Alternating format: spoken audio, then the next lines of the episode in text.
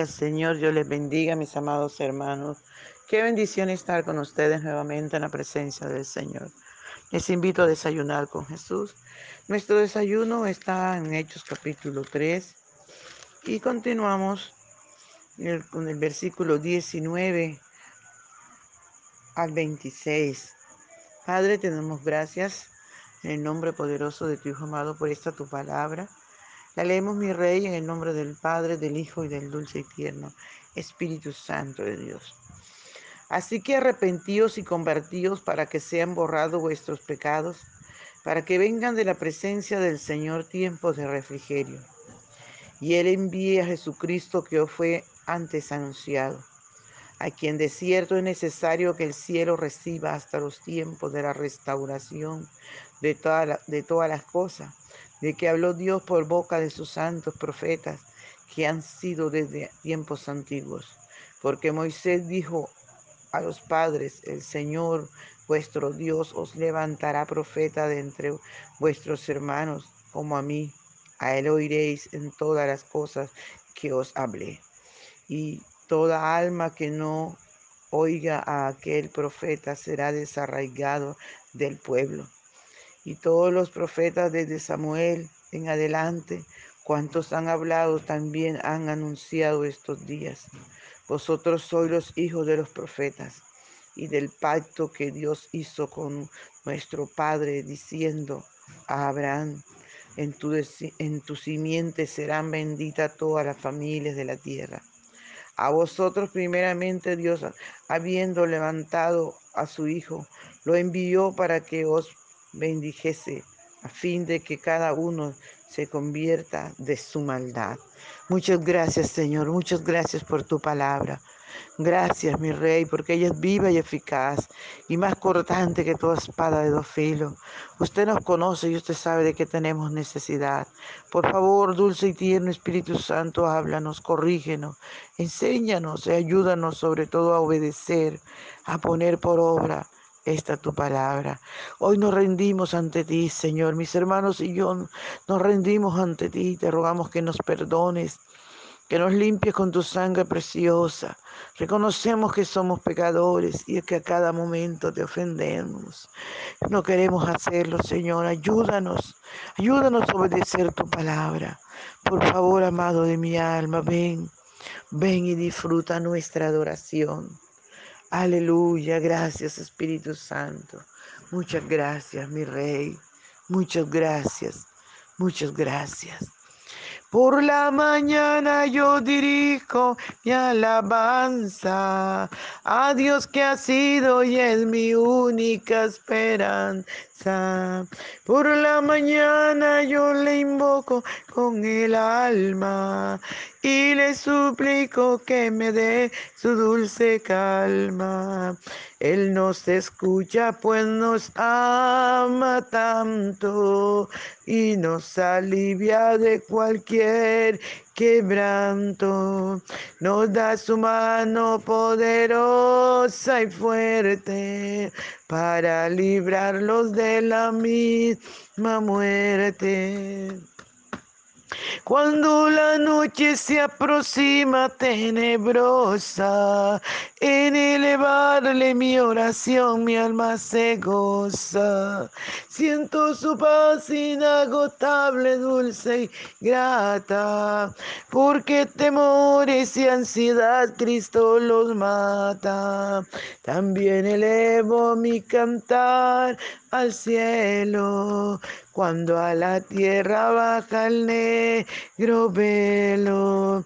El sol se oculta, pero queda Cristo, a quien mis ojos en el sueño han visto. Brilla su lumbre viene llora mientras duermo. Pone su mano sobre mí si estoy enfermo. Me fortalece y me alienta con el sueño. Él es mi Dios, mi redentor, Cristo es mi dueño. Al despertar por la mañana siento que Dios invade mi alma y pensamiento y al despertar por la mañana siento que Dios invade mi alma y pensamiento. Veo a Jesús mi redentor, amado, por mis pecados en una cruz clavado.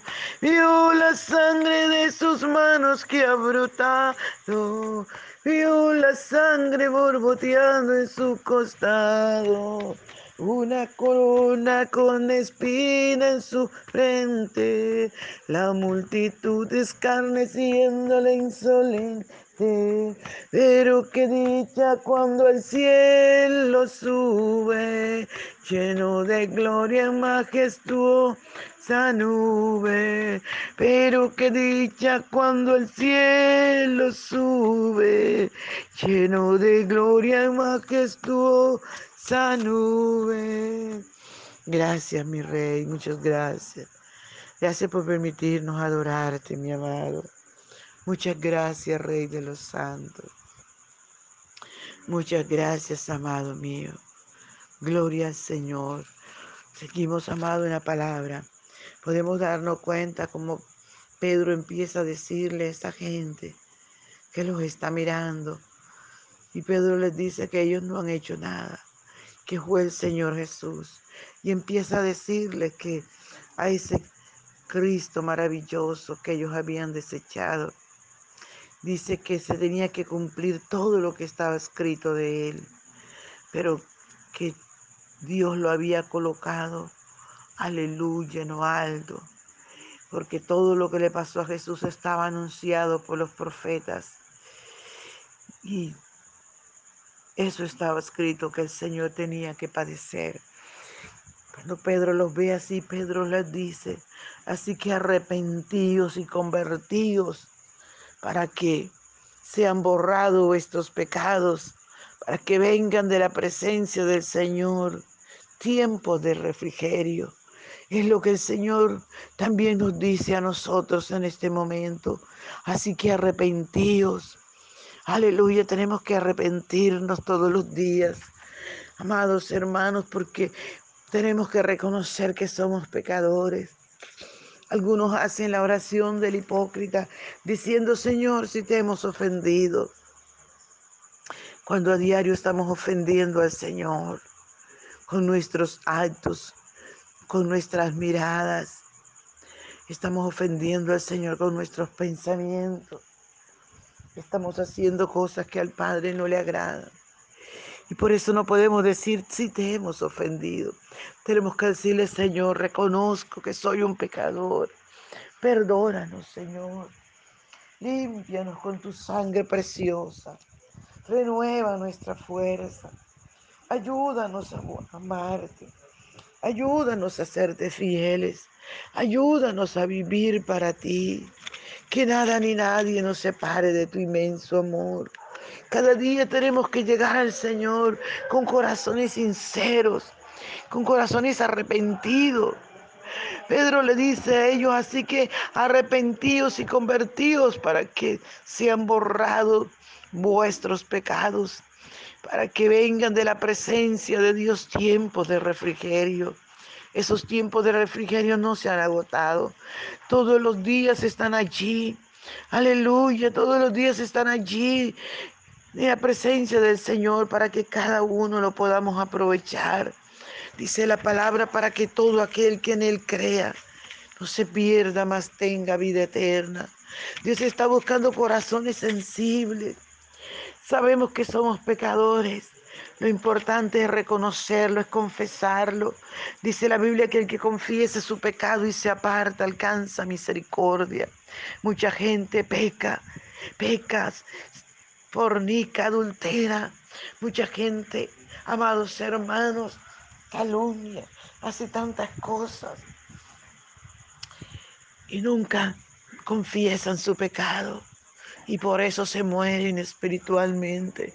Y por eso se están secando allí.